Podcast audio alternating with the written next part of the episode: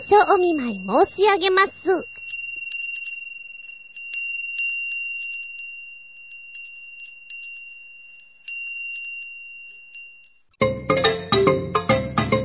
びっくりたまげた、日和げた。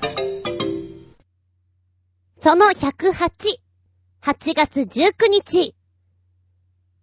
お盆を過ぎて、なんか気のせいか、少し暑さが和らいだような気がいたします。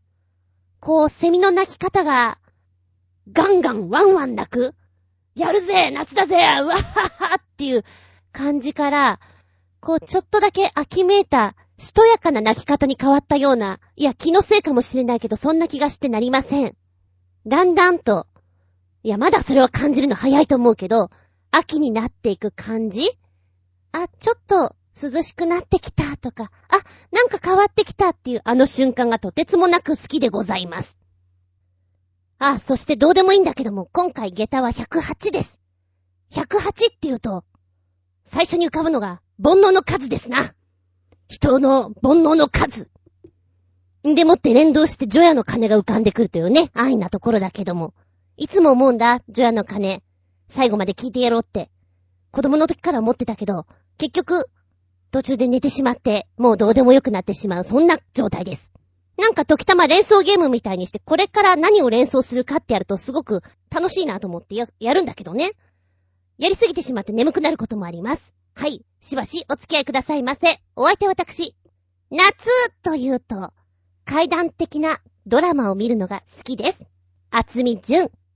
どうぞよろしくお願いしまーす。この番組は、ちょあへよ .com のご協力へて放送しております。どうも、年々揚げ物とか、脂っこいものを食べたくなる、厚みです。普通は逆なんですけれども。この間ね、友達と天ぷら屋さんに行きました。とっても変わったのがあったんです。漬けマグロの天ぷら。面白くないですか？なんじゃいそりゃーと思って。楽しみだな漬けマグロを天ぷらにするなんて考えたことがなかったよ。500円ぐらいだったんでね。よしよしって追加で頼んでみたんですよ。そしたら、味がほんのり染みていて、天ぷらなんだけど天ぷらじゃないような、でも衣のサクッとしたのがたまらないような、お酒飲む人には、こう、いいつまみになるなっていう一品だったんです。で、もともとこれ何で知ったかっていうと雑誌に、老舗の天ぷら屋さん特集があってね、通常高いじゃないですか。3000、4000円するようなのばっかりで、食えるかと思っていたの。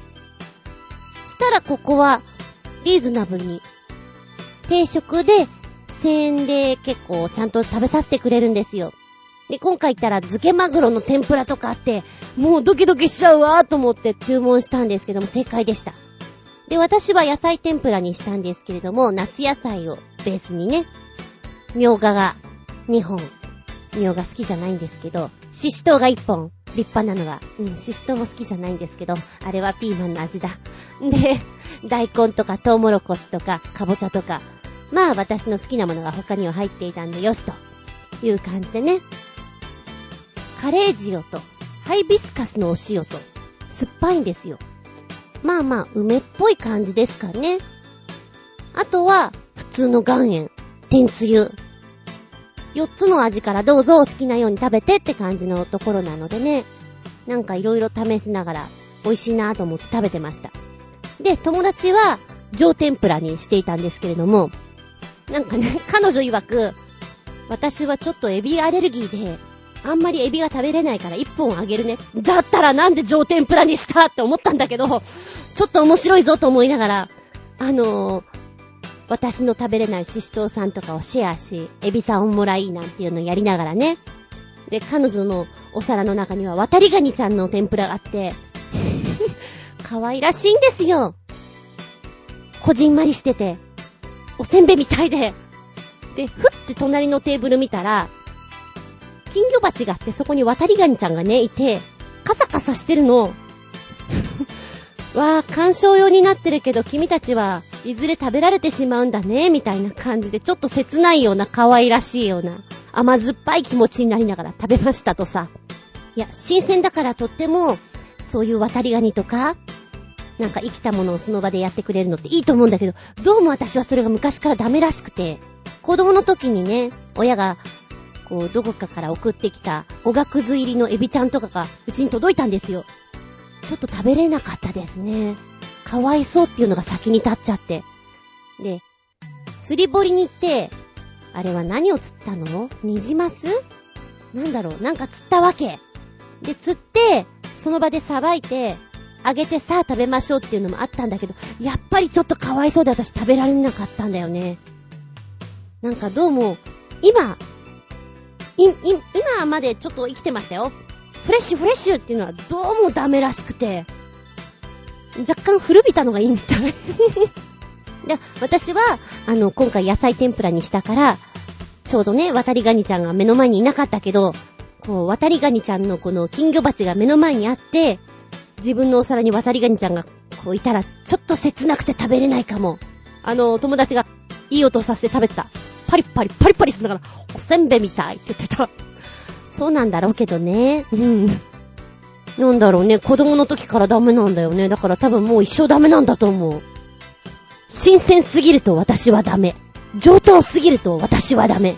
そこそこに適当がいいらしい。そんなお話からスタート。多分、幼心の私に、トラウマになってしまってるんじゃないかしら。きっとね。ええ、きっとそうなのね。だからこう、新鮮なものを美味しくいただけない、ちょっと残念な感じでもあったりするんですよ。若干、繊細な、ずんこでした。次行くよ。メッセージタイム。コージアットワークさん、お邪魔します。いらっしゃい。世間は暑い暑いと言っていますが、どうやら今年の私は夏体質にシフトするのに成功したようで、クーラーを使わないまま割と平然と過ごしています。コツは仕事に行く前早朝に1時間ほどタンクトップ短パンで自転車を漕ぎまくることと、休日は朝から昼前まで水辺に出かけて風の吹く場所で太陽の下寝っ転がること。こうすると、なんか体が暑さに慣れてくるようです。ただ、急速に日焼けが進んでいるようなのは気のせいかなうーん、気のせいじゃないです。そのうち暗闇だと、工事やトワクさんを見つけるのが難しくなるかもしれませんね。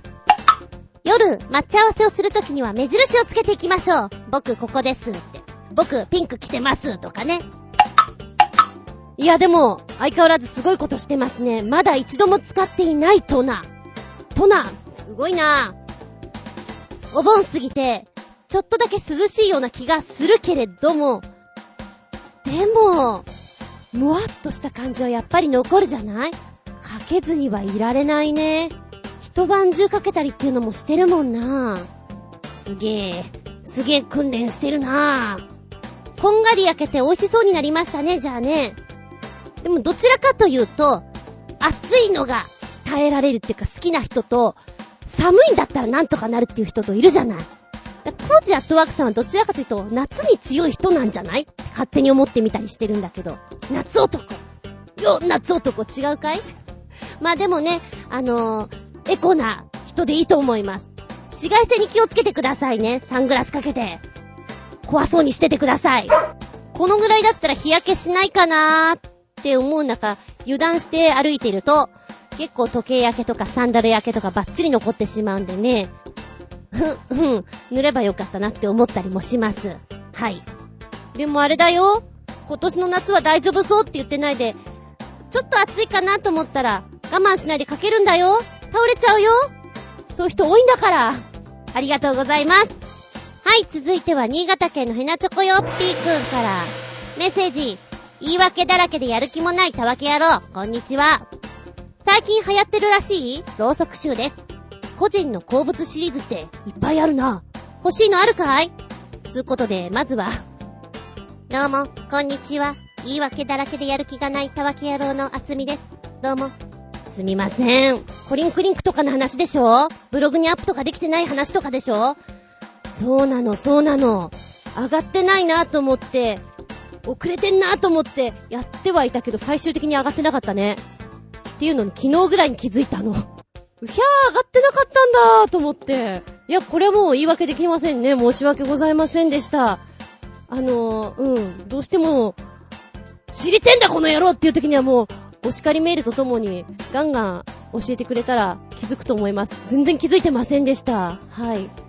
えーっと、話を戻しまして、ろうそく臭ろうそく臭ね。これポチッと押すとね、面白いのいくよ。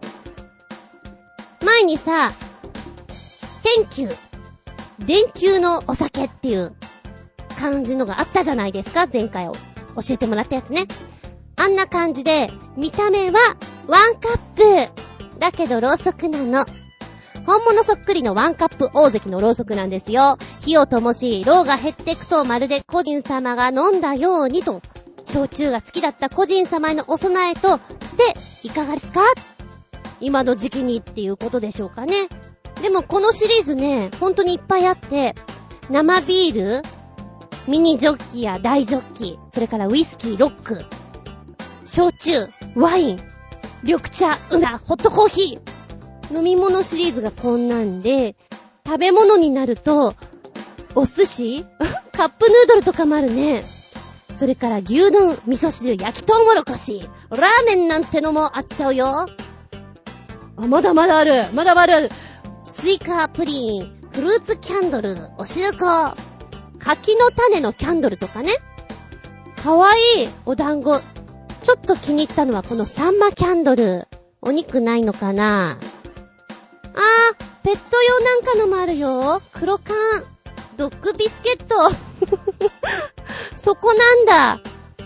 あ、でもこれ面白いなぁで、お線香なんかも、いちごミルク線香、八花湯線香、ミルキーはママの味の、ミルキー風って言うんですか？こんな香りのやつ甘いんでしょうね。こんなのもあるんだ。ああ、私はいいと思う。うん。なんかね、こう、こうしなきゃいけないっていうのに、乗らなくていいと思うんだ。やっぱりその人が好きだったものとかさ、お供えしてあげると喜ぶんじゃないかなと思うので、お葬式なんかもそうですし、形じゃないと思うの。気持ちだと思うの。大好きだからこういうのは。うーん、私の好みはね、サンマとお味噌汁。いいね。かわいいね。柿の種もいいね。ペット用ももっとあればいいのに。でもなんでお肉ないのかな？焼き鳥とかあってもいいんじゃない？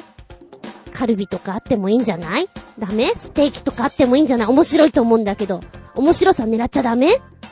あー、でも、いいね。ちなみにこのワンカップのろうそくなんですけれども、680円ってお手軽ですよ。ああ、いいです、いいです。これはいいですよ。なんかお線香の種類も、今は見てると本当にいろんなのあると思うんですけど、もっとバラエティ飛んでもいいのかもしれないですね。ただ、なんだろう、甘い、甘いこのミルキー味とかはどうかなとは思うけれど、全体的にこの甘い空間になるからどうかなとは思うけれども、うん、でも、悪くはないと思います。私は好きです。はい。お日様の香りとか、森林の香りとかもあったりするのかもしれませんね、探せば。ファブリーズみたい。ありがとうございます。あ、以後気をつけます。びっくりたまげたプチゲタ話。虫虫しすぎるよ。無視しないでのまっきー。先週か？先々週か？親父の家に様子を見に行ったわけさ。なんとかスーパーに間に合うように飛ばして飛ばして行ったけど間に合わなかったのさ。で、しょうがないからコンビニで、ちょっと最終的なものを買って帰ろうと思って、うちの親の家の近くのコンビニに初めて入った。のだが、このコンビニすごいぞ。何がすごいって、虫だらけ。本当に虫だらけなの。あの、あなたが思ってる以上に虫だらけなの。まずね、外に巨大な扇風機があって、田舎って扇風機、この扇風機の周りに、虫がいっぱいいっぱい死んでて、もしかしたらこの扇風機は、虫を寄せ付けるための扇風機なのかななんて思いながら、まあここで取れてんだったらよしとする。で、店内に入ったら、ふっなんか、床が黒い。ね。黒いねっていうレベル？うん。で、通路が、1、2、3、4列ぐらいあったのかな？各列に、黒い模様が いや、あなたが思ってる以上にいるの。びっくりしたわけ。模様かと思ったの。ちょっと低レベル？これは何？事故？何か大きな事故があってここにはこんなに虫がいるっていうレベルで、なんでしょうね。なんか出たいんだけど、ちょっと入ってしまった分、なんか何もしないのもなんだよね？と思って、とりあえず一周して、あ、そうだ、あのー、セブンさんの、ね、宅配のやつ手続きしなきゃと思って、その書類もらおうと思って、それを探してたわけですよ。まあ、とりあえずぐるっと回ったら、店員さんがね、5人ぐらいいたかなで、店内の飾り付けしてるんですよ。いや、待って。飾り付けとかその、いや、品出しはいい。品出しはいいけど、飾り付けは今じゃなくてもいいよね。ていうか、虫虫どうにかしようって、ちょっと思ったんだけど、虫は虫。ひゃひゃひゃひゃひゃ。面白くないな。あの、本当に無視してて、もしかしたら私だけに見えてんのかなっていうレベル。で、床もそんな状態なんだけども、あの、商品棚のところ例えば、シュークリーム取ろうかなと思ったら、シュークリームの上にもいて、脇にもいて、これちょっと NG じゃないかと思ったの。商品取りたくてもちょっと私だったら手が出せないっていうか、出せるけど出したくないっていうか。すごいコンビニだな、ここは。わーお。玉ゲッター下駄5つっていうか無視しないでって思ったんだけど、本当にね、各通路にうじゃうじゃいて、まあ、生きていらっしゃるのも死んでらっしゃるのもいて、うじゃうじゃなんですよ。あの、ほんのり冷凍庫の中で冷えてるのもいたりしてね。素晴らしいほどいて、でも店員さんは全く気にしてなくて、で、店員さんに、あのー、宅配のやつやりたいんで書類ないですかみたいな話をしてた時に私の体にもね、ピタピタって止まったんですよ。そしたら、あらあら虫が。そういう風に言ってくれました。あらあら虫が。いや、私の虫はいいけど、教えてくれるのはありがたいけど、その前にあなたたちの店をどうにかしよう。これすごいよレベル的には相当すごいよ声を大にして言いたい。興奮しちゃうレベル。なんだろうう。お店できないのが残念でしょうがないです こんなにびっくりしたコンビニないね。すごかった。本当にすごくて。でも、あの、店員さんは、客気にしないで、のんびり仕事してました。だから、ここでお、おにぎりじゃないや、あの、おでん買ったり、肉まん買ったりってちょっと怖いよなーって思いました。大丈夫？って思った。セブンさん、ほんとこれ大丈夫？いやいやいやいや、ドキドキした。で、もちろん、商品買って、お家に帰っていくと、あの、漏れなく2、3匹、今日から、お家の子になります。よろしくね。うふっていう子が3匹ぐらいいました。はい、よろしく、じゃあね、みたいな感じで。今日は一緒に寝ましょうね。うふいました、いましたいやー、なんかちょっとびっくり玉ゲッターでした。伝わらなくて残念です、これが。下駄5つ、オーバー。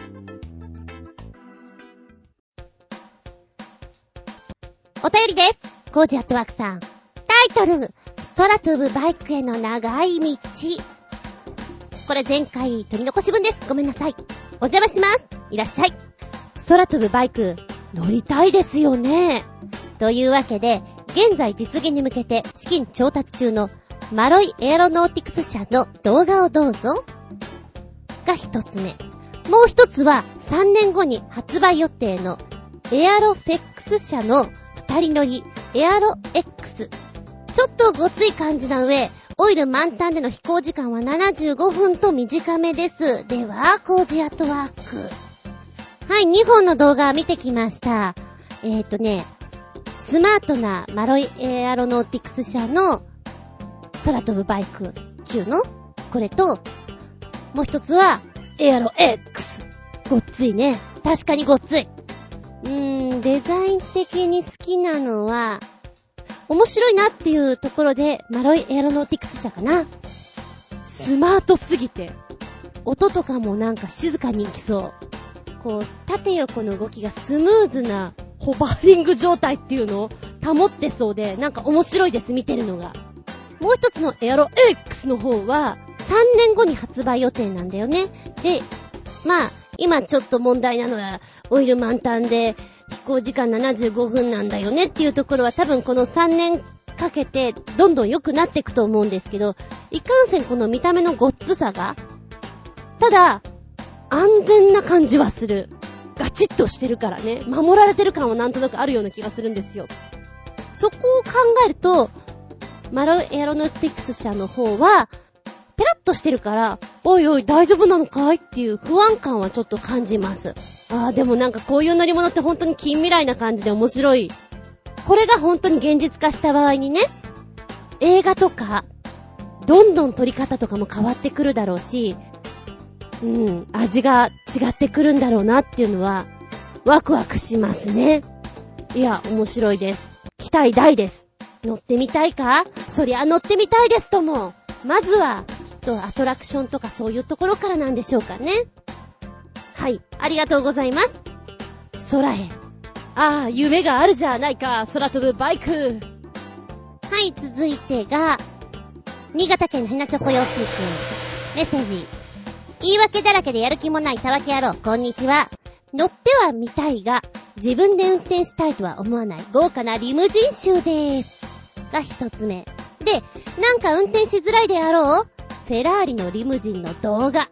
なんでこんなの作ったんだろう？こういうのはすぐに故障するんだよな。っていうのが二つ。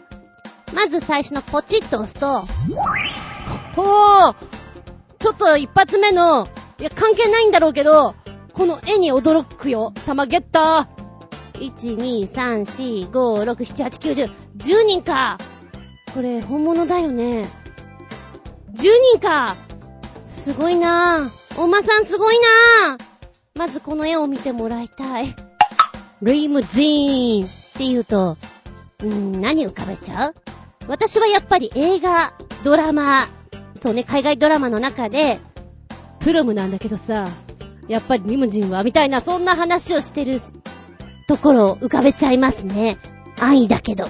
リムジーンって言うとやっぱり、運転手さんが白い手袋して、きっちりした格好で、いてくれて、で、あの、運転席のところと、お客さんが乗るとこに仕切りがあって、後ろには冷蔵庫があって、シャンパンとか飲んでて、そんな感じ？イメージは。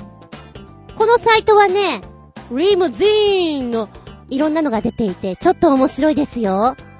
まあまあ、リムジンさんというと、黒の長いのか、白いので長いのしか浮かばないかなーなんて思うかな。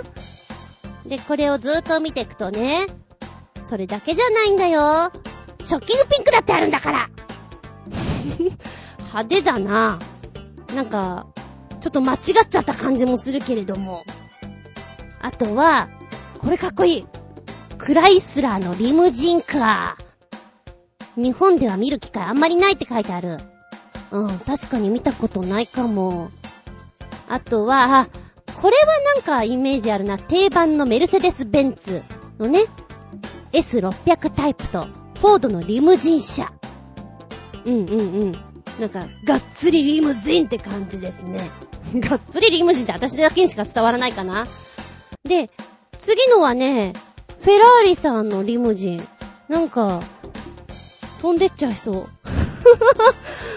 飛んでっちゃいそうな車だな。ペターンとしていて。これ別にフェラーリじゃなくてもいいんじゃないかなと思うけど、まあまあいいでしょう。この赤がかっこいいかなうん。ポルシェはやっぱり頑丈ながっつりした作りになってるんですね。見てると、ドアの開き具合とかもさ、個性あって面白い。ああ。出てきた。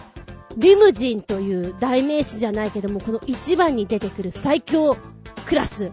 ロールスロイスのベントレー。信号待ちでこの車が横に停車するだけで、ぶつかったらシャレにならねえよっていう緊張感が、ビシバシ、ビシバシと来てしまう。そんなリムジン。あ、でも、この車とかって、赤坂の方とかあっちうろうろしてると、いるかも。ね、長いなぁと思いながら見るもん。で、あ、これは私個性的に好きだよって思うのがミニクーパー。かわいいね。あのカラーリングですよ。ミニじゃねえけどミニクーパー。それから BMW、ジャガーといったシリーズのリムジンさんね。ミニクーパーが一番いいな。おもちゃみたいで可愛いじゃん。って思うんだけどな。うん。で、私今、ほぼほぼ新宿区にいるので、いるんですよね、リムジンは。で、あの、痛いもう、痛い痛い痛いっていうカラーリングしているリムジンがいます。狭い路地を入っていく。ま、巻かれんのか？詰まっちゃわないか？大丈夫か？って思いながら見てますけど、痛いですね、あのカラーリングは。なんかリムジンじゃなくても、うん、銀座とかの、こう、ハイヤー的なやつ、常連さんになると、まずはこう、車に乗った時に開けてくれて乗るじゃない？そうすると、おしぼりと、こう、お飲み物とかが出されてきて、なんかリッチな気分がするって言ってた。へえ、そうなんだと思って。さすが、さすがハイヤーだよって思いながら聞いてましたけどね。うん。一回だけリムジンは乗ったことある。ただ、私は別にそういうの興味ないんで、あ、そうですかって感じなんだけれども、もうちょっと大人になって乗ったら、なんだろう、ハイテンションになるのかもしれませんね。うん。でも乗るんだったらこのミニクーパーのやつか、一番最初のお馬さんがいいな。私はお馬さんの方がいいよ。パカランパカランの方がいいです。はい。そして、動画の方ね、二つ。なんだろう、こうさ、ギュッと拳に力が入っちゃう大、大丈夫？ね、だ、い大丈夫うん。あ、え、あ、今今言って、みたいな、なんかほら、大縄跳びで、一人だけこう、中に入れなくて、前でさ、よしあ、あってこう、入れない子がいるじゃないですか。あの子をみんなで手助けしたい気分っていうのかなそんな気分になっちゃいます。で、なんとなくこれフェラーリさんのリムジンなんだけど、見てると、遊園地のアトラクション安全バーにお捕まりください。行ってらっしゃいませ。みたいな。あんな空間思い出しちゃった。アトラクションの乗り物みたいだった。ただ、街中でこいついたらちょっとうざいな。広い道だったらいいけど、路地でこんなのもたもたしてたらイラッとくる。この野郎もっと広いとこ行かんかいって思っちゃうんじゃないかな。うん。運転手さんの技術はすごいと思います。いや、面白いですよ。ありがとうございます。リモリモでした。もう一丁続けて、新潟県のヘナチョコヨッピーくんメッセージ。言い訳だらけでやる気もないったわけやろう、こんにちは。世界一長いらしいリムジンの映像です。実際に行動走れるのかな？2動画。おーこれは長い長いぞーうん。リムジンで考えるとちょっと虫みたいで笑えるんだけど、たまげった、げた5つ。お前の姿にたまげったよ。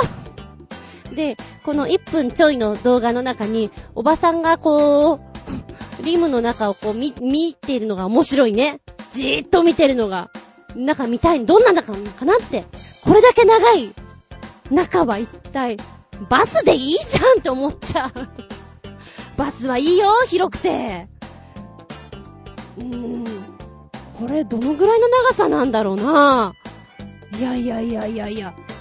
まあ、これ見ていて思ったのが、前回ほら、列車の長いのあったじゃん。すっげえ長い、8分ぐらいの。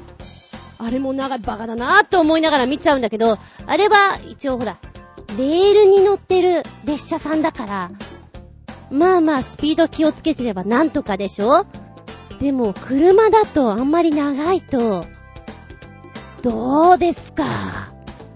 これ何人乗せたいんですか？みたいなこと考えると、ワクワクする。すごくくだらないこととか考えちゃうもん。もしかしたらよ、子憎らしいガキンチョが一人だけ乗ってんのかもしれないじゃん。かと思ったらチャラッチャラした女の子が、キャピキャピしながら、ねえ、いっぱい乗ってんのかもしれないとか考えるとすげえ笑えます。うん、想像力がこうかき立てられる、そんな夢のある車。ありがとうございます。ちょっとね、この BGM の、パッパッ、パッパッっていうあの音が私気に入りました。すっげえどうでもいいんだけど、ありがとうございます。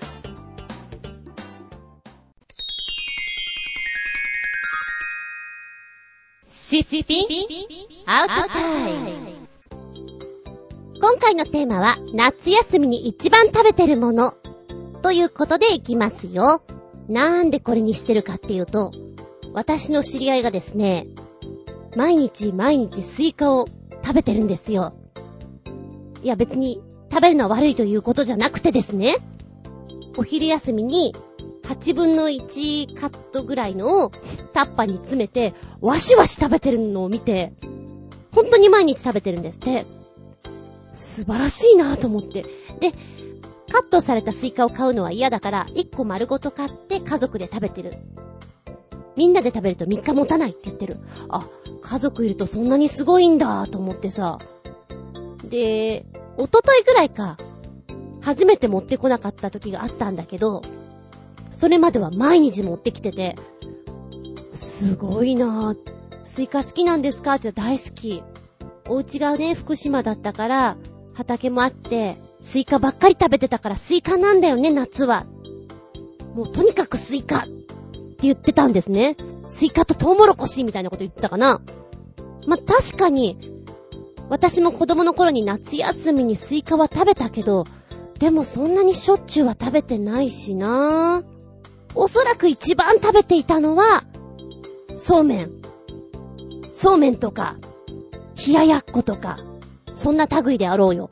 で、今は何を食べてるのが多いかって言われると、私は、夏バテ知らずなので、全然肉とかいけちゃうんですよ。がっつりこーいって感じなんで、肉を食べてね、ずいぶん食べてるよ。お家でジュージュー焼いてます。お部屋の中が肉臭くなってます。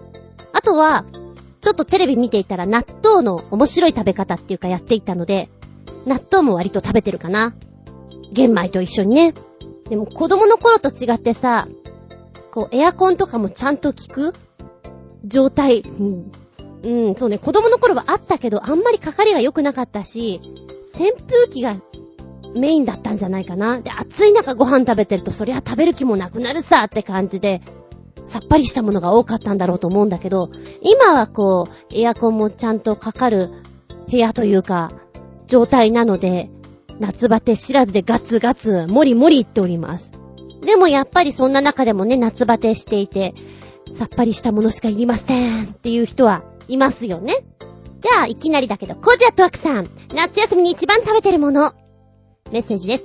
夏休みに一番食べてるものは、肉でしょうか？お、同類だ。夏野菜は体を冷やすので、できるだけ温かい状態で肉と合わせて食べるようにしています。豚肉のトマトソース煮とか、しかしこれやってると夏太りしそうなんですが。わか。っちゃうよ、私それ。夏バテしないように、スタミナのあるもの作ろうと思って作ると、思っていた以上にがっつりもので、味がこうしっかりしていて、美味しかったりするんですよ。で、なんか、いつも以上に美味しくいただいちゃって、なんか、ポンポコリンになって、太る。これ太るわ。なんていうのがあったりね。あとあれね、夏は食材が持たないから、一気に作ってしまうところもあるから、太っちゃうなっていうのはすごく思います。メッセージありがとうございます。ブログの方からゴンブーシャン。ハとルの違いが全然わかりません。そういえば今日、お昼に焼肉食べてきたよ。ハラミうまかった。かっこ、え？聞いてない？かっこ閉じ。ちなみに私がこの夏一番食べたものは、枝豆でーす。そうですね。ゴンブーさんは、ビールが好きだから。ビールと言ったら枝豆だよね。枝豆と言ったらビールなんだよねっていうレベルぐらいで、枝豆なんでしょう。枝豆か。あ、なんかそういう話を聞くと食べたくなって、買うと止まらなくなりますね。味付けを濃ゆくして食べるのがいいな。なんか夏場は暑いからさ、しょっぱいものとか欲しますよね。塩ラーメンとか食べたくなるね。結構。なんか連続して3日間ぐらいラーメン食べてる時あるもんな。麺しか食べてないみたいな。よく食べてるもののうちに入ります、私。今はそうめん、冷麦よりもラーメン。ゴンブーシャメッセージありがとうございます。ハとルの見分けがつかないって意味わからないでしょ、皆さん。あの、私がブログの方にあげたやつなんですけども、焼肉店に貼ってあった紙がね、ハラミっていうのと、カルビっていうのと、ハツっていうのと、ハとルの書き方が似てるんですよ。わかりづらいよねってあげたことに対してのコメントでした。ここで説明するなってまあ、そんな話。お店の方が書いたメニューとかって、独特な文字で、スタイルで書かれてたりして、読めねえな、なんだろうってこう、想像膨らますようなメニューっていうのはとても面白いなと思います。うん。話それました。そうそう。ゴンブーシャンの枝豆の話からそれるわけじゃないんだけども、枝豆って皆さん塩味系で召し上がりますか？私はそれが普通だったんですけども、この間ね食べに行ったところに、お出汁で煮ている枝豆だったんですよ。これがなんか面白くてさ、皮ごと口の中に入れて、こう汁を吸うような感じで中身を食べてください。殻は出してくださいねっていう風に言われたんですけども、食べてると、なんか、出汁だから、かぼちゃの煮付けのような味がしてきてね。これ、美味しいなぁ。なんか、いくらでも入るなぁ手がべちゃべちゃになるけど、っていう風に、ちょっと思いました。割とね、あの、ご年配の方とかそうやって召し上がってる方が多いみたいです。初めて食べた。枝豆いろんな食べ方あるんだね。枝豆剥いちゃいましたとか美味しいよね。わしわしいきます。美味しいです。話それました。えー、っと、コージアットワークさんのおまけの系。夏祭り、屋台で買い食い、これ買いたい。嘘、これ食いたい。おまけの系、コージアットワークさん、夏祭り、屋台で買い食い、これ食いたい。最近の屋台っていろんな食べ物が増えてますよね。でも基本的にシンプルなものがいいかも。やはりここは、ちっとも広島っぽくない広島焼きとかかな。屋台はね、あのすっごい美味しいとこと、ここでは買っちゃいかんだろうっていうようなところと、真っ二つに分かれる。あ、あと、なんとなくのところなんとなくそれっぽい味を出しているけど、美味しくもなく、まずくもなく、っていうところありますよね。そういう店がほとんどなのかもしれないんだけど、私はね、そう、ソースものってさ、やっぱり匂いがいいから買いたくなんだよね、トウモロコシとかも。買いたくな、あれは醤油か。買いたくなるんだけども、グって思うのが、イカ焼きだね。あれ食べたくなるの。イカ、ゲソ、うまそう。でも、買った人の話とか聞くと、硬かったとか、しょっぱかったって言うと、買わない方がいいのかなと思って、あの、買えずにいます。でもお祭りの時には、イカちゃん食べたいって思います。あと今、場所柄、韓国系の屋台がいっぱいある場所にいるので、トッポギとか見るとね、食べたいね。辛いの欲しいねって思っちゃうね。そういや、かき氷、あのー、割と最近見るのが、400円で、こう、蜜をかけ放題っていうのを見るんだけど、レインボーカラーとかさ、あれ味がちゃんとわかるのかなもうただただ色が汚いだけのかき氷になってるけどって思うんだけど、子供嬉しいだろうね。かけ放題みたいな感じで。今年はお祭りに行っていないから全然縁日と出くわしておりませんけどね。はっはっは。あ、そういえばさ、広島焼きって今書いてくれたじゃないですか。私も食べたいなと思って広島焼き頼んだら、ほぼほぼあれは焼きそばだったね。焼きそばに目玉焼きがちょっとついてる感じ粉がないみたいな。切ない。広島焼き的な焼きそばをいただきましたとさ。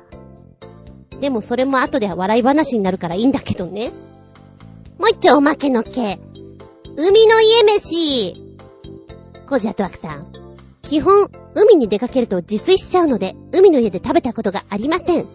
ああ、ダメな海の家飯で、カップラーメンに乾燥した海藻をパラパラ入れただけの海藻ラーメンというのを目撃したことがあります。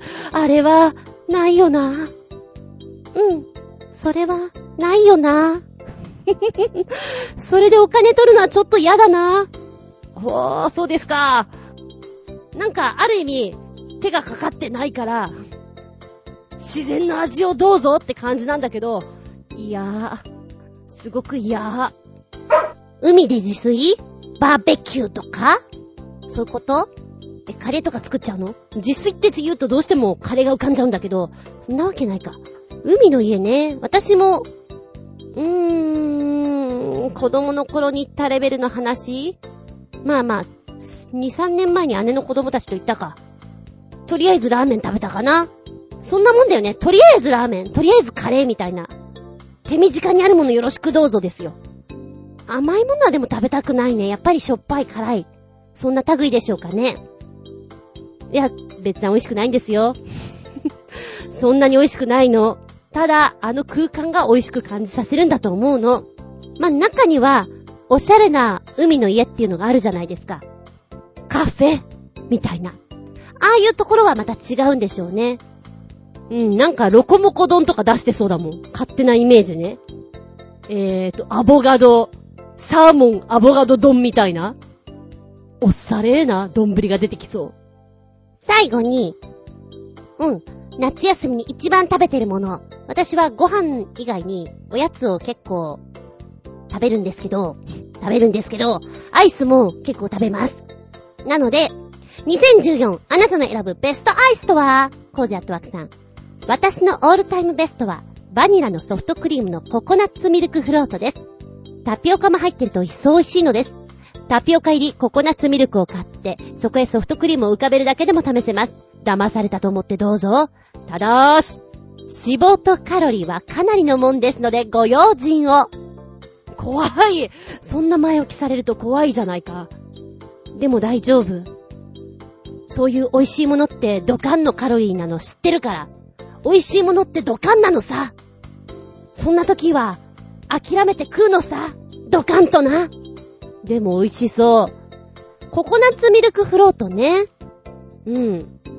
なんかまたおしゃれなもの出してきますね。ガリガリ君とかじゃないんだ。いや、確かにガリガリ君はいつでもあるから2014っていうのがついちゃうと、今更と言われたら確かにそうなんだけど、へえ。タピオカ入ると、食感変わって、おしゃれ感がさらに増しますわよね。うん。あと、甘さが程よい感じなので、疲れた時にすごくいいんじゃないかなっていう一品だと思われます、これ。おしゃれだなぁ。うーん。試してみる。私はね、セブンイレブン限定のコールドストーンのアイスが、めちゃくちゃうまいなって思います。いや、お値段は、チート高い気がするんだけど、でも許せるかないろいろ入ってるし、食感楽しいし、コールドストーン、最近見ないんだけど、どうして終わっちゃったのかなただ、うちの近くのセブンさんに置いてないだけなのかなうん。おすすめアイスです。私の中ではヒットです。カキーンホームランはい、そんなこんななお話ですが、きっと今日の夕飯は、ラーメンか納豆を食べそうです。多分どちらかでしょう 皆さんはこの夏一番食べてるもの何ですか？でも、バランスよく食べなきゃだよ。人に言えないけどね。つう感じでお話ししてみました。メッセージありがとうございます。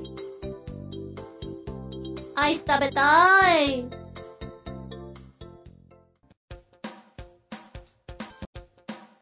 はい、お便りいきます。コジアトワークさん。タイトル、謎の庭園。お邪魔しまーす。いらっしゃい。ネットで流れてきたどこかの庭園の画像です。コメントが一切なかったのですが、どうやら日本ではなさそう。どこなんだろうということで、ポチッと押すとね。お！おおこれはすごい。にゃんこだ。にゃんこがいる。なにこれどこ？すごいかわいい。えー、湖がありますね。湖と思われます。手前にラベンダーっぽいお花があるんですけれども、そして、この写真の右側のとこにまるで大きな猫が丸くなって寝ている感じなんですよ。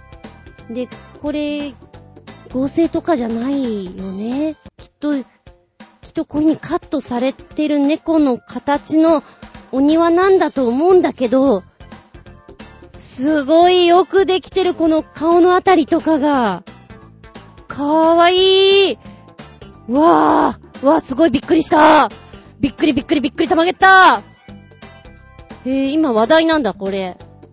どこだかわからないっていうのも、ちょっとワクワクしていいかな。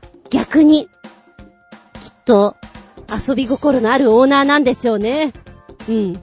この庭のこの辺をこんな感じで猫にしてくれたまえ、みたいな。わかんないけどよ。ザーマスかもしれないけど、もしくは本当に職人さんが遊び心を持ってて、こんなの作ってみたんですけどどうですかっていうのも、愉快だよね。いやいやいやいや、イメージ膨らみますわ、これもまた。生で見てみたいね、でもね。もし場所が分かったら教えてください。すげえ遠いんだろうけどね。ありがとうございます。気分盛り上げったー。下体5つ。はい、続けてが、新潟県のヘナチョコヨッピーくん。メッセージ。言い訳だらけでやる気もないたわけ野郎、こんにちは。豪華すぎるキャンピングカーの映像。二つ、くっつけてくれました。はい、2本の動画見てきました。どっちが好きって言われたら1本目のキャンピングカーの方が、デザイン好きですね。シュッとしてるね。あと、運転席が、なんか楽しそう。これで運転したら、長距離も苦じゃないさって感じがした。で、あの、ゴテゴテしてないところがまたね、小綺麗なホテルみたいな感じで好きですね。無駄なものを省きました。スタイリッシュにどうですか？二つ目の方は、でかいね。ゴテッとはしてるんだけども、あのー、困らないと思う。本当に。広さも十分だし、何これ？で、普通の乗用車も収納できちゃうの？そのレベルの大きさなの？って考えるとなんかあの、みんなで大移動した後に、必要な時にその車でチャララーンと動けるから、宇宙船みたいだなと思った。この大きさで行くと。小型の宇宙船。すげえやーと思って見てましたけどね。あー。本当にこんなんで、アメリカとかずーっとぐるーっと旅行したら楽しいんだろうね。飽きちゃうかな。いやでも楽しいんじゃないかななんて思ったりしながら見てましたけどね。お部屋がまた素敵ですね。こんなにちゃんとできるんだって思って見てました。でね、1本目の方はね、なんか3分ぐらいの後に画面が暗くなってしまうので、もうちょっとあるのかなと思ったんだけど、3分ぐらいで終わってしまうかもしれないです。あの、おすすめのところはやっぱり運転席の、この、コックピットって感じの作り具合が私は良かったと思います。あと、夜景の綺麗なところで、こう、上のところでね、なんかテラスみたいに上がれるやつもあったんですよ。そこで、冷たいものでも飲みながら、乾杯っていうのは、おしゃれなんじゃないかなと思っておりましたけれども。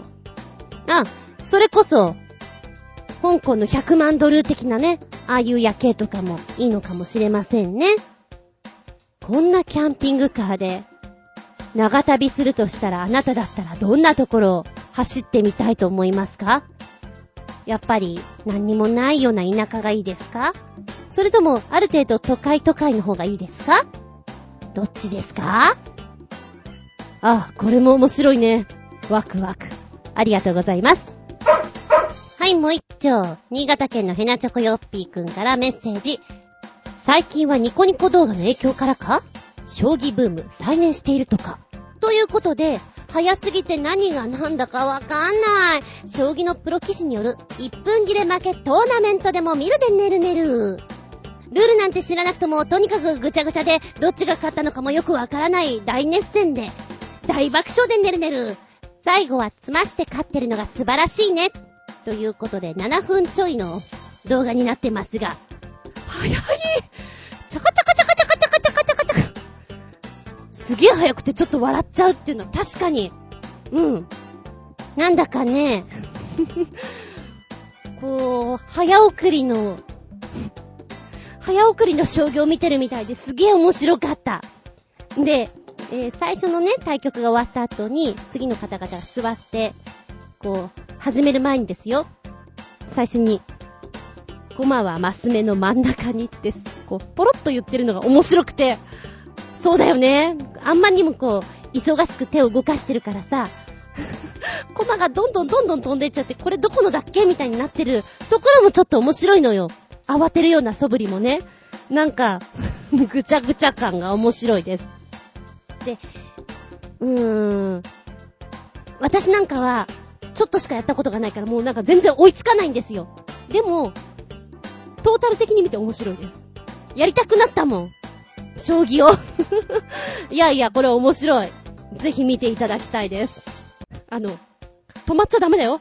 考えちゃダメだよって言ってるところもちょっと面白かったです。だって将棋って考えるじゃんみたいなのがね。いやいやいやいや、ナイスでした。なんだろう、気分盛り上げた、下駄、5つ？です。珍しいこれ。ありがとうございます。元気でソング、やる気でソング。取り残し分より、超新星ヘナチョコヨッピーくんよりメッセージ。ズンコのペケ野郎め。これでも聞いて、そのだらけ切ったペランペランに伸びきったパンツのゴムのような心を引き締めろ。最近大注目のスリーピースジャズロックバンド、フォックスキャプチャープランでねるねる。4曲つけてくれました。1曲目、失踪する先行。2曲目が、アタックオンフォックス。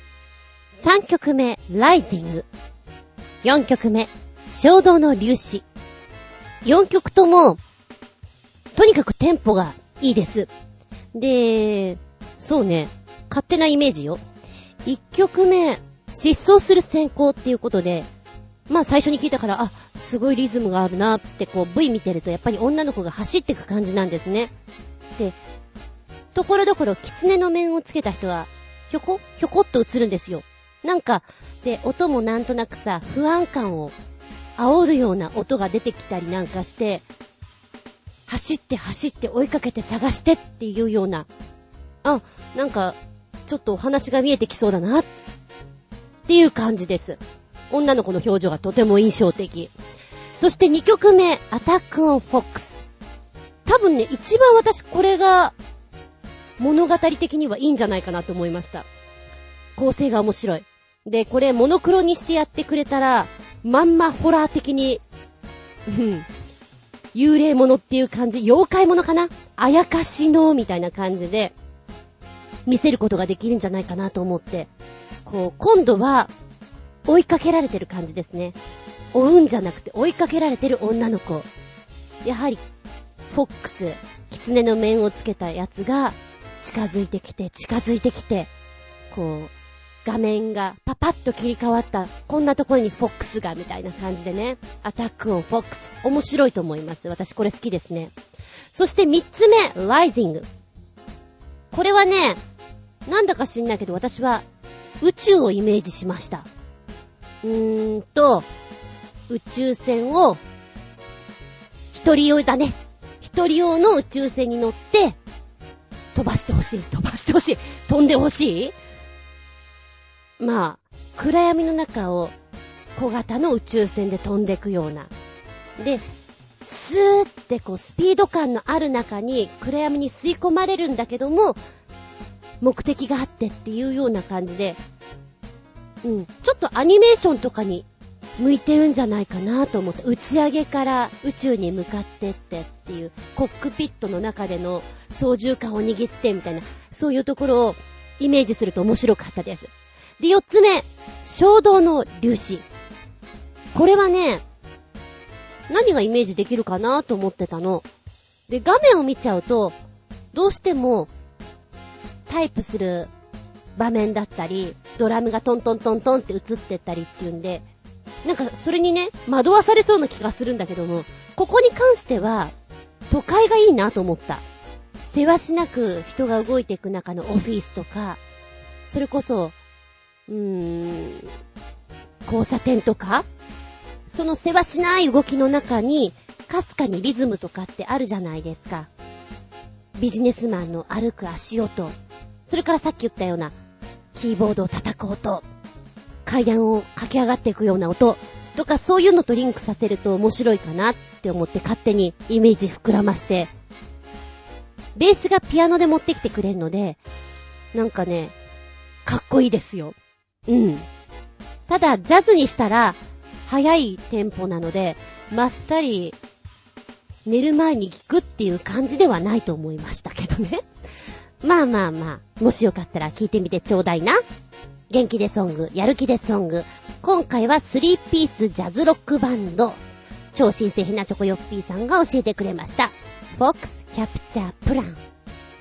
4曲ご紹介しました。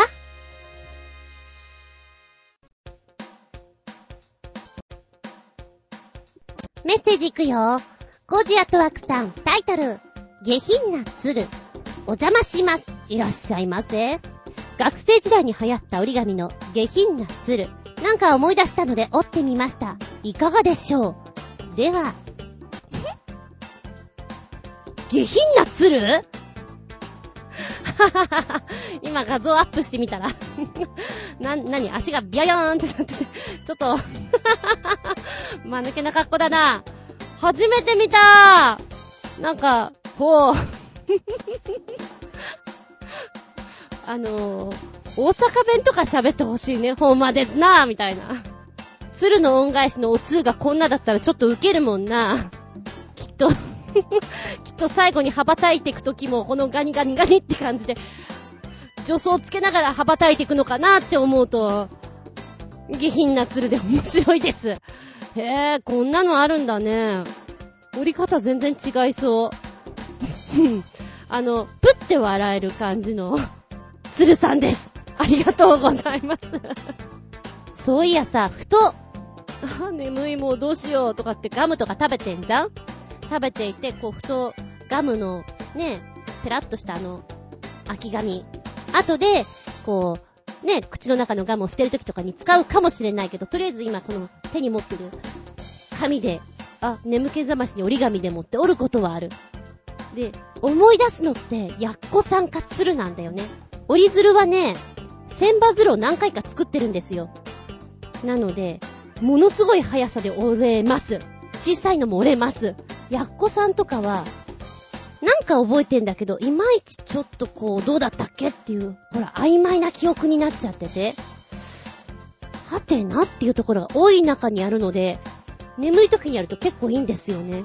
さらに眠くなる時もありますけど、で、飛行機とかってよく飛べる折り紙の飛行機と、飛ばない飛行機と、いっぱいあったけれども、えっ、ー、と、飛ばない飛行機の方をよく覚えているらしくて、それしか折れません。いいですよ。やっぱ指先動かすと脳が活性化するなと思ってね、眠い時はこれって思ってます。あー、出てきた足のある折り鶴の作り方ってこれだ バカだな。なんだろう、このスタイルがちょっとバカだなって思ってしまう自分がいます。へえ。あー、これ作って子供たちにあげようかな。ふーん、ふーん、面白い。ありがとうございます。はい、もう一丁、コーチアットワークさん。続けて。タイトル、折り紙ロボット。あ、言い方変えよう。折り紙ロボット、うふふふふふ。ちょっと大山信代さんをイメージしたんですけど、違いましたね。はい、お邪魔します。いらっしゃい。マサチューセッツ工科大学とハーバード大学が開発した自分で自分を折って作る折り紙ロボットの動画です。安くて速いロボットの製造を目指して開発されているものですが、狭いところに入ってから起動させることで、将来は災害救出などにも役立てたいとか。あーでも、あこれで下品な鶴が動いちゃったら、てんてんてんてん。工事アットワークだそうです。はい、今動画の方を見てきたんですけども、まずは、うわぁ、お利口さんな人たちがコメントしてるっていうところからスタートします。で、自分で自分を折って作る折り紙ロボットっていうことなので、こう、平面なところからね、ニョキーンって動いていくところが、ちょっと面白いです。立体的になって、それから、ジャカジャカジャカジャカって前進していくところ。確かにこれは、何か災害とか起きた時には、役立ってくれるのかなっていう感じしますもん。狭いところも、君たちの力で入り込めそうだもんねっていうのはね。あー、やっぱりお利口さんな人が考えることは違うんだね。面白いね。おもちゃの方っていうかさ、遊びの方でもいっぱい広げられるけれども、社会的な福祉的なそういう意味合いでもすごく役立ちそうだなっていうのがね、見てて思いましたね。そうね、下品な鶴は動いてほしいね。音もつけてほしい。やっぱり関西弁がいいなぁうん、ガニガニガニガニって走ってってほしいな。でも折り紙とかってさ、私はそんなにハマらなかった子供なんだけれども、ものすごい、こう、細工のあるのあるじゃん？立体的なやつとか、何枚かを重ねて作るのとかあるじゃないですか。なんかそういうの、このロボット的なものとしたら、動きもより繊細なものとかにできたりして、いいんだろうね。はぁ、あ。いや、折り紙できる人ってすごいなって思う。よく考えてるよなーって。あの、折り紙の本とか確かに子供の頃に見たような気がする。山、山折り、谷折りとかなんかあったじゃないですか。懐かしいけど、私に合わない イライラするんじゃーってなるから、あの、ほら、端と端を合わせたりっていうのはできますよ。一応ね、そういうのはできます。欧米の人できないんだってね、あの、ピタッと合わせるのが本当にできないらしくて、へーって思っちゃうんだけど、そのぐらいはできます。ただ、ちまちま作ってるのはどうも合わないらしい。一回覚えてしまったらそれを延々作ることはできるけれども、ゴールのちょっとわからないところに探りで入るのはちょっと苦手だね。はぁ、でも、うん。今後が期待されてしまう折り紙ロボットって感じですかね。私は勝手に折り紙ロボットっていうタイトルを見て、ロボットがシュールにね、折り紙を折っていく、そんな作品なのかと思ってしまいました。違ったね。全然違ったね。ありがとうございます。これは取り残し分ですね。ごめんなさい。新鮮なチョコヨッピーくんからメッセージ。ファミコンソフトで他のソフトと全く一線を隠してるのが、ボコスカウォーズだよな。なんたって、ゲームをクリアする工程のほとんどが運任せなんだから。ゲームの上手い下手は関係ないところがいいよな。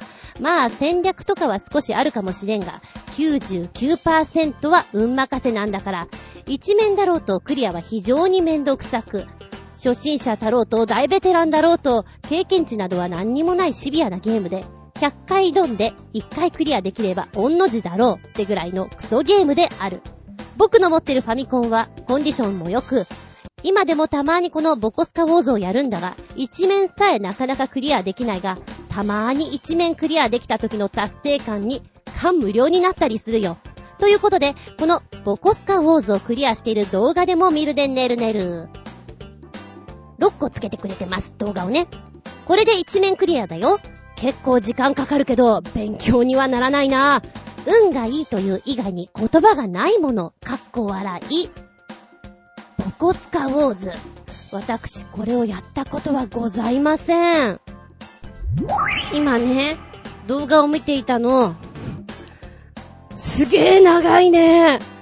あの、ちょっとずつ動いていくから、しょうがないのかもしれないけど、あ、まだ5メーターしか進んでない。あ、まだ全然進んでないって感じで、こう、今、6つに分かれてる動画だったんですけども、で、クリアするまでだいたい1つのやつが5、6分あったんで、うまくいって40分くらいかかるんですか？一面クリアが。すごいゲームだと思って。いやいやいやいや。運任せのゲームってどうしようもないからさ。でもやめられない止められないってやつなのかな？へえ。でもファミコンはほんとね、種類が豊富だからね、追いつけなかったよね。あと、こういうやつって、夢に見ませんでしたか？すごくやってる時、寝てる時に、夢の中でも音が流れてくる。やってしまうみたいなのなかったですか？私はすごくやってた時にはそういうのありました。やりすぎだなって思ってみて。あ、ちなみに、今はちょっと脱線しますけども、えー、ゾンビ映画をすごい、ここのところよく見ているので、今日はポリスマンが出てきて打ち合ってました。あ、ゾンビ映画見すぎだなって自分の中でも自覚した。何？独特な音楽と動きなので、脳にすごい刺激が効きそうだなと思って見ましたね。あでも、私の周りでこれやってる人いなかったな男子に流行ってたゲームなのかなやっぱりね。方向的には。うん。ちょっと眠くなっちゃいそう、私には。ゲームね、お好みありますからね。それぞれに。ありがとうございます。きっと、新潟県のヘナチョコヨッピーさんはこういうの淡々とできる人なんでしょうね。うん。辛抱強いんだ。ありがとうございます。見た動画はい。えーと、タイムリーいただいております。うん、元気でソングかなとも思ったんだけど、映像をよく見てもらいたいので、こちらに分類。超新星ひなチョコヨッピーくんからメッセージ。ノーカット、一発撮り PV といえば、世界的に見ても OK GO が有名で、最近もこんな一発撮り PV 作品が公開されているか。日本の音楽 PV にも一発撮りは多数存在する。ということで、日本の一発撮り PV 特集第1弾だよ。1曲目。まずは最近の大掛かりなワンカメノーカットの一発撮り PV。ウカスカジーの勝利の笑みを君と、感動するような超大作。二つ目。高メラ一発撮りのウルフィズヒーロー。三つ目。縦横無尽に駆け回るワンカメ一発撮り。ABCD のウォーキンオンクラウド。4曲目、過去の有名一発撮り PV で最初と最後が繋がっている無限大ループ式 PV。読み方合ってるかな？サカナクションの歩くアラウンド。まだ続けたいが、いっぱい書いても軽く扱われたり、ボツにされたりして非常に腹が立つことが多いので、第2弾は様子を見て次回にしておこう。そしてもうそろそろおさらばすることにしよう。ということで、4曲、そして最初の1曲ね、まあ、トータル5曲。えー、OK Go の方はですね、タイトルが The Writing on the Wall という曲になってます。まずは、このカラフルな世界観を見ていただきたいな。4分ちょいの作品になってますけれども、緻密。まず空間使いがとってもね、キッチュでポップでって感じ。明るい色もいっぱい使ってます。で、衣装なんかも、カメレオンのように、あ、そんなとこに隠れてたんだっていうような使い方をしてるのがとっても面白いです。で、衣装や背景、装置だけではなくて、メイク、それから鏡を使ったりっていうところが、あ、サーカス的な面白さが非常にあるな。子供の頃にさ、合わせ鏡をして遊んだりっていうの、一度や二度したことがあるんじゃないかなって思うんだけど、それを思い出しましたね。そしてカメラワークも横だけじゃなくて上から見たりとかしてくれたり、回転したりっていうのがあるので、あの、やってる方、演者は大変だと思います。すっげえ大変だと思うんだけど、絶対に飽きさせないっていう、この4分ちょいの PV だなって思いました。実力ある、さすがだって思ってね。前に教えてもらった OK5 さんの方も、なんか、いろいろ思い出しちゃいましたもん。ああ、あんなのあったよなっていうの。うん。右半分と左半分では衣装が違ったりとかね。そういうところの面白さも、一番最後にカットオッケーってこう、演者の周りにさ、ドワッとスタッフさんが出てくるんですよ。あの辺とかもすごくね、いいなって思って見てました。うん。あのー、曲なんだけども、PV だからもちろん曲を聴いてほしいっていうことなんだろうけど、残念ながら曲よりも、この、総合演出の方を見てしまうので、あれ、どんな曲だったっけって思ってしまう悲しさはあるんじゃないかと思いました。はい、そして1曲目のウカスカジーさんの勝利の笑みを君と。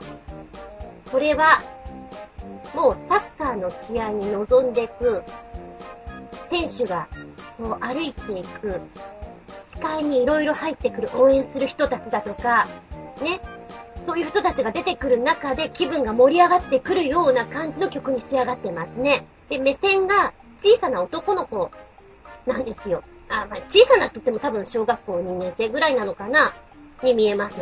の男の子の目線で行くので、応援する人たちがちょっとかがんで頑張れよみたいな感じで歌いながら行くんですね。だから非常にね、あ、元気が出てくるなーっていう曲です。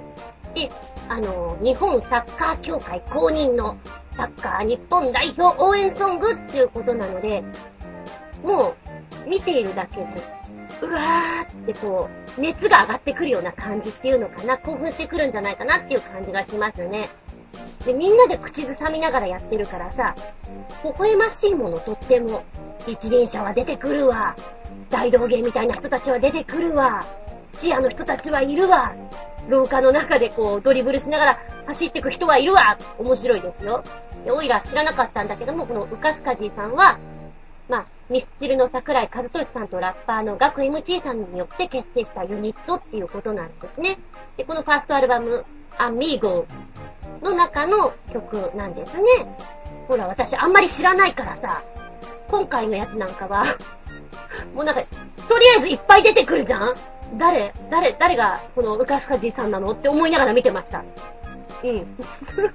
先にこういうのを見てれば、ああ、なるほどって思うんだろうけど、気づかなかったです。ああ、でもだからか、なんかこう、廊下を歩いていて、ちょっと開けたところに行って、アミーゴのポスターがいっぱい貼られてたんですよ。なんでアミーゴなのかなとはちょっと思った。友達ってことだろうなとは思ったんだけども。あ、なるほど。アルバムか。うん。納得した。広がりのある、うんとね、あれ思い出した。こう、いろんな人たちが、うわーっと集まっていて、で、なんか一体感を持ってる感じは、フラッシュモブみたいだなって思って見てました。えー、続いてが、ウルフルズのヒーロー。ウルフルズ好きなんだよね。好きなんだよ。久しぶりに見ちゃった。で、あの、普通に演奏してるから、あれ？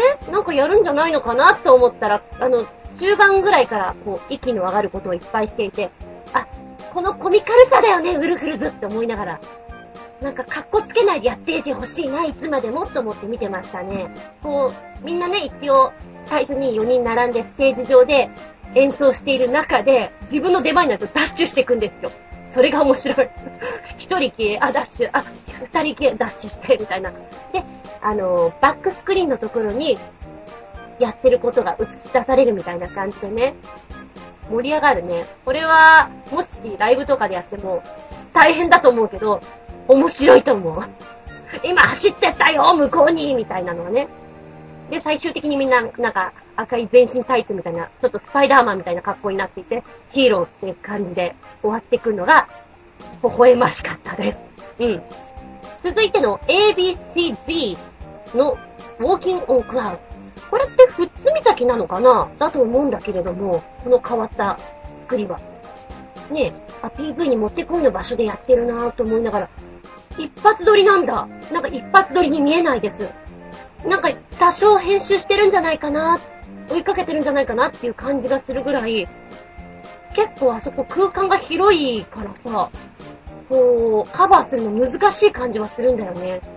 でもこう、一人メインの子がね、踊ってたりするときに横でサッとはけて別の作業に入るっていう、まあまあ、こう、一発撮りの時のは定番のお仕事なんだろうけど、それがスムーズにいってるんだろうなと思いました。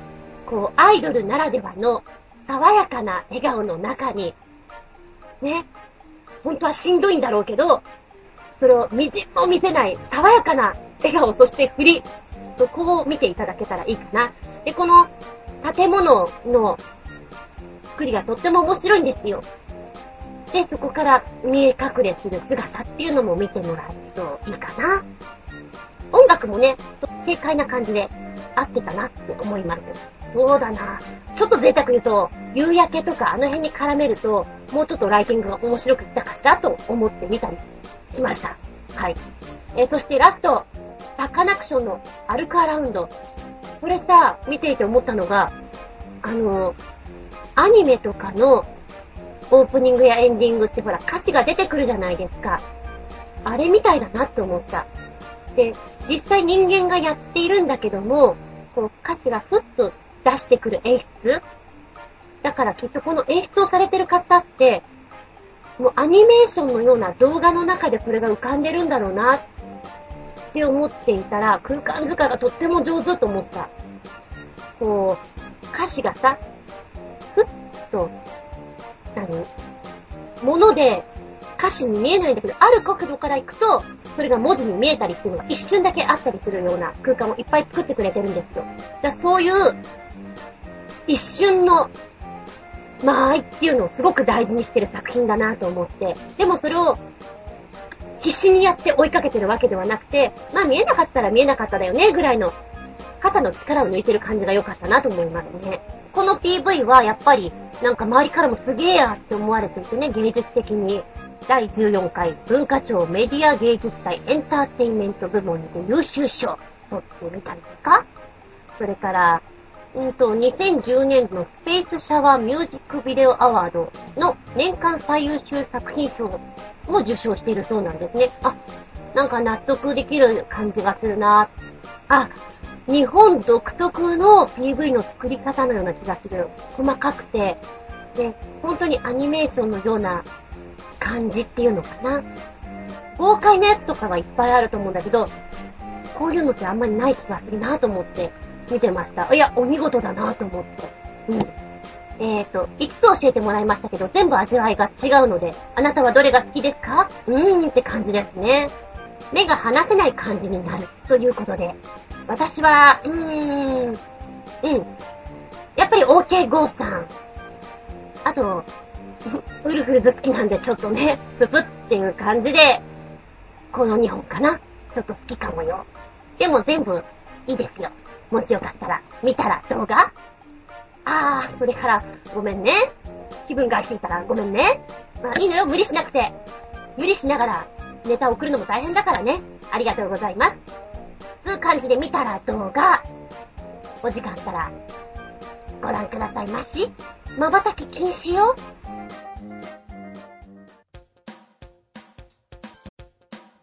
ではメッセージいきます。新潟県のヘナチョコヨッピーくん。メッセージ。言い訳だらけでやる気もないたわけ野郎、こんにちは。世界最大ピースのジグソーパズルらしいな。で、アマゾンでもまだ売ってるみたいだな。お値段としたらこっちの方が高いんだな。ということで3つ載せてくれましたよ。はい、まずポチッと押すと、世界最大のパズルにびっくりどこで作るんだ ?3 万2000ピースもあるパズルだぞということなんですよ。ジグソーパズル好きですか？私は好きです。時間があればやりたいです。子供の頃はよくやったな。ただし、完成まではその状態で放置しなければいけないので、ある程度お部屋がちゃんと、ね、余ってる部屋がないとできないなとは思いましたけれども。こちらの3万2000ピース、大きさは、横が5メートル44センチ。縦が1メートル92センチ。ねえ、これが置ける場所がないとできないよね。えー、価格は200ポンド、約2万6千円。作るのには、うーん、まあ、人それぞれでしょうけど、1年ぐらいはかかるんじゃないですか、と。で、今ね、下の方に写真をスクロールして見ていくと、完成したやつがあるんだけど、あー、まあ、巨大な壁画だよね、これね。そう、壁画。だから、どこに飾るんですかっていう飾る場所をちゃんと用意しとかないと、小学校とかにいいんじゃない？幼稚園とか。ねえ。でもみんなで今日はこれだけ作りましょうみたいな卒業制作的なもので作るの面白いんじゃないかなって思っちゃうような感じですね。はい、そして教えてくれた Amazon で買えますよ、情報。4万5千円で、ええ、今ご覧いただいたものが4万5千円であなたの手に入るわけです。3万2千ピース。どうですか？嫌いなあの人に送ってみますか？でも面白いと思うけどね。場所さえあれば本当にやりたいなって思うよ。達成感を得るという意味合いで、こういうものを利用すると真面目な話ね。すごくいいんじゃないかなっていうような空間は私今いくつか浮かびました。まあ、喧嘩もしそうですけど、いいんじゃないかな。どうかな。うん。よくでもほら、アメリカとかのストリートギャングとかにダンスをやらせたら悪いことをしなくなったとか、バスケをやらせたらそっちに集中するようになったとか言うじゃないですか。なんかそういった類に使えるんじゃないかなっていうのはちょっと思いますね。うん。そしてもう一つ高い方見てみようかな。はい、こちらが高い方でございます。24,000ピースでございます。お値段6万円。高いでーす。高いでーす。まあ、でも、絵は先ほどよりちょっとファンタスティックな感じの、細かくなったのかな？うん。ものになってるので、まあお好みでしょうね。もう4万5千も6万も一緒だいって思ったら、あの、本当あとはお好みです。よくさ、おっきいパズルもあるけども、ちっちゃいジグソパズルあるじゃん。ちっちゃいジグソパズルとかでも、なんか自由研究とかに使ったら面白そうだね。虫眼鏡使って頑張りましたみたいな。目が痛いです、しょぼしょぼしましたみたいなね。ルーペ越しにご覧くださいみたいなのとかさ、ちょっと変わってて面白いかなとは思う。いや、面白いね。ジグソーパズルね。そういえば思い出したな。仲のいい友達のプレゼントにメッセージカードがジグソーパズルになっていて、書いてからバラバラにして送りつけるってやつね。あれ読んでくれたかな？どうかな めんどくさがり屋さんだったらもういいやーってなるかもしれないね。あれは、送る人を選ばないとダメだな。うん。なんだろうね。今はさ、テレビとか、DVD とかこう、ね、暇を持て余すっていうことを、あんまりしなくても済むような時代じゃないですか。で、子供の頃って、なんか割とそんなことなく、暇暇プーだなっていう時間がいっぱいあったから、ジグソーパズルとかやっていたなっていうのはちょっと思い出しましたね。やりたいね。ジグソーパズル。まずは広い部屋か。にゃんこのダイビングも止めなきゃいけないな。はい、ありがとうございます。はい、そして続けてもう一つ。超新星ひなちょこよっぴーくんからメッセージ。真夏の暑い日。食べたいお刺身といえば、船盛りよりも豪華な女体盛りだよな。盛り付けられた後はさっさと食べないと生臭くなっちゃうよな。ということで、大真面目に女体盛りの映像でも見るでねるねる。食べられる芸術作品なんだよ。かっこ笑い。そして、ロシア語でもっともらしいこと言ってるが、好奇心ってだけの話。二つつけてくれました。見た見た見た女体盛り。やってくれてるなぁ。何かこう、誤解されてやしないかなってちょっと思うんだけど大丈夫かなねえ。海外の人たち大丈夫かなそうだな。あの、食べなくてもいいんだったら、見るレベルで行くんだったら綺麗だなとは思う。あの、盛り付け方がなかなか、うん、アートでござるっていうのは、ちょっと思うよ。ただ、どうぞ召し上がれって言われたら、いや、絶対それ温まってるし、よくない。美味しくはないはず。 No thank you。結構でーす。いやーでもね、真面目にやってるなーと思って面白いね。で、あのー、本当に、綺麗にやってるのと、それはやり直しっていうのと、いろいろありますね。そうだな、モデルさんはまずあれだね。体温が低いこと。体温が低いこと、それから、体臭があまりしない人。それしてたらちょっと嫌だから。あとは色白の人がいいだろうね。うん。で、ああいう感じの盛り付け方だと、アジア系の人よりもやっぱりちょっとゴージャスな欧米の人の顔立ちのが似合うなっていうのは思いました。こう、アジア系の人だとのっぺりって感じなので、なんか、負けてる？ただただ負けてる？うん。こう、ほら、胸のボリューム差加減とかさ。で、そんなところばっかり見ておりました。で、もう一つの、ロシア語の方の番組のね、スシーのご案内のやつ、ニョタエモリーって書いてあって、なんか絶対誤解されてそうな気がするよ、これ。日本はそんなやってないからね。あの、やってるとしたら、すげえちょっといかがわしい、あの、お偉い先生方とかやってるかもしれませんね。ね。もうなんか、写真とか撮ってたからさ、まあ、アートして見る分にはいいけど、これを、日本こうなんだぜ寿司ってこうなんだぜって広めないでほしいなと思った。なんか辞書とかに載ってそうだもんね、女体盛りって言って。ふぅ。ふぅって感じです。まあでも知り合いがね、やっぱり銀座にいた時にやっぱりこういう話とかするんですよ。で、まあ近いようなことをされた方がいて、あのー、やっぱり、ね、いいところに行けば、あのー、いいお姉さんが出てくるけど、いいお姉さん、若いお姉さんが出てくるけども、そうじゃないとこに行くと、なんか熟女っていうか、まあ、熟女を超えられたような方々が出てくるんで、大変だって言ってた。そりゃそうだろうと。いろんな話を思い出しちゃったよ。お酒の話とか。もう、もうそのお酒の話を聞いたとき、大人って、いかがわしいわって思った。汚らわしいわって思った。ご想像にお任せします。はい。女体モリー、あなたは食べてみたいですか？でもきっと生臭いですよ。やってる方はね。すぐ温まっちゃうよ。体温で。面白かったです。ありがとうございます。これ食べたら、あなたもお腹ピーピーね。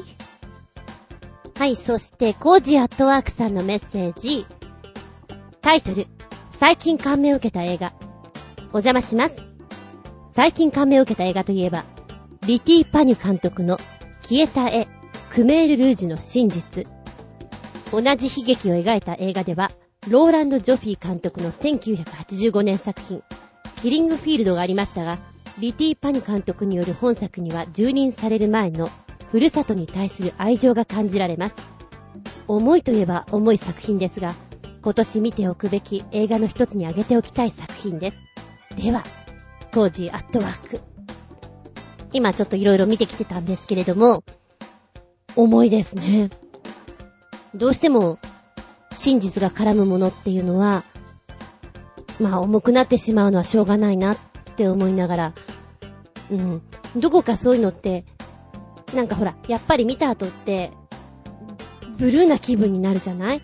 だからどうしても避けちゃうところがあるんだけど、これを読んでいたら、あ、見た方がいいかもな、っていうのはちょっと、うん、なんか感じるものはあるな。で、今、サクッと、頭の部分だけ読むとね、今、サイトを見ていたんですけれども、うん、なんかこれを見てると、ずしんってすごく重いなって思うんだけれど、なんか知らないからいいやじゃなくて、あ、見ときたいかもって、ちょっと思う内容ですね。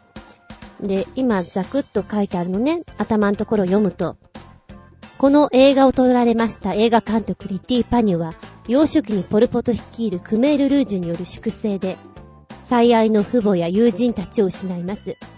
クメール・ルージュ支配下に数百万人の市民が虐殺され、カンボジア文化華やかし時代の写真や映像はすべて破棄されました。その失われた映画や写真は、果たして蘇るのだろうか。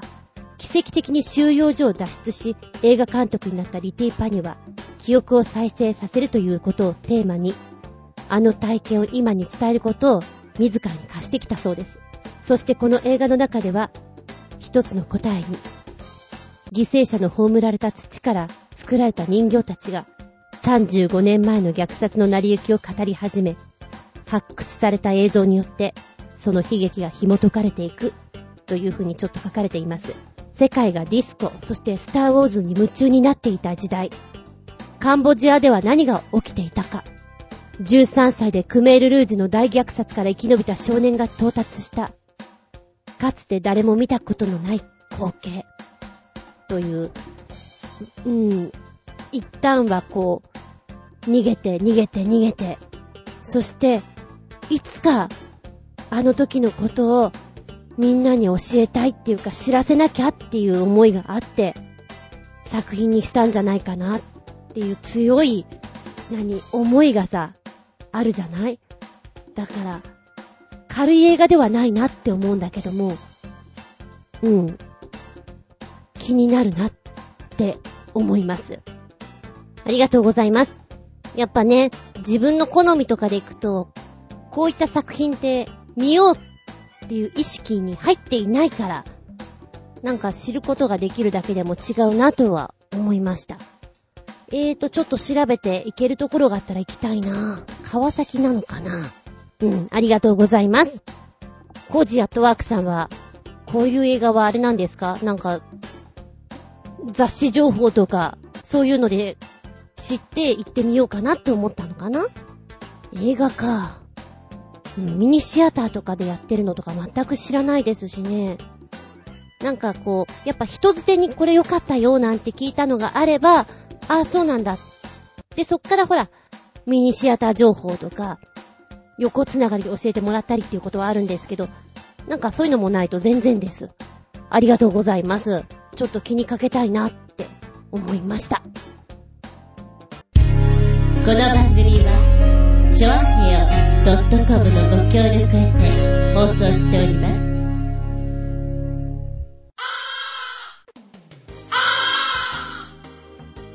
はい、ラストになってきました。今日も長々とお付き合いありがとうございます。次回は、もう9月、9月2日、下駄109でお聞きいただきたく思います。宝くじの日だな。くじ、くじの日。宝くじとか買う？まあ、それは置いといて、下駄109のテーマは、小さなお友達でいきたいと思います。うん、宝くじにしようと思ったんだけど、まあいいや。小さなお友達。はあ、またわけわかんないこと言ってるよ、こいつ。まあそうなんですけど、ペットを飼ってらっしゃる方、その前の前に、例えば、お祭りでとか、例えば、学校の帰り道でとか、例えば、お友達からもらってとかで、小さなお友達、お家に連れて帰ったことないですか？それから、学校で小さなお友達、育てたことないですか？そんなお話をしていきたいわけですよ。なんでかっていうと、ちょっと金魚すくい思い出してね。まあ、そっからなんだけど、金魚すくい懐かしいな。下手ではないと思う。でも上手くはないと思う。学校で言うと、蚕、あの、シルクを取るね。蚕さん、お蚕さん。飼ってませんでした。うちの学校だけですか？年代ですか？これは。小さなお友達、あれやこれやでお話ししていきたいと思います。お便りは、チョアヘオホームページ、お便りホームから出していただきますか、もしくはパーソナリティブログの方にコメント残してくださいませ。じゃなければ私のブログ、ズンコの独り言の方にメールフォーム用意してございますので、こちらに飛んでいただきたく思います。直前になったら、私の方のブログにも、テーマはこれでやるよよろしくねっていう風に出しますので、こちらの方にコメント残しても構いません。直接のメールアドレスもございます。全部小文字で geta-zun-yahoo.co.jp geta アンダーバー zun アットマーク yahoo.co.jp こちらまでお願いしますね。では次回は9月2日。日付が変わるその頃に、下駄109でお聞きいただきたく思います。テーマなんだっけ？小さなお友達。ですよ。ここまでのお相手は、ミントチョコ。ずっとまずいと思ってたんだけど、ハーゲンダッツ食べて、目から鱗。美味しいね。あつみじゅんでした。見舞い聞く舞い話す舞い。じゅんこの話も、もうおしまい。じゃあね。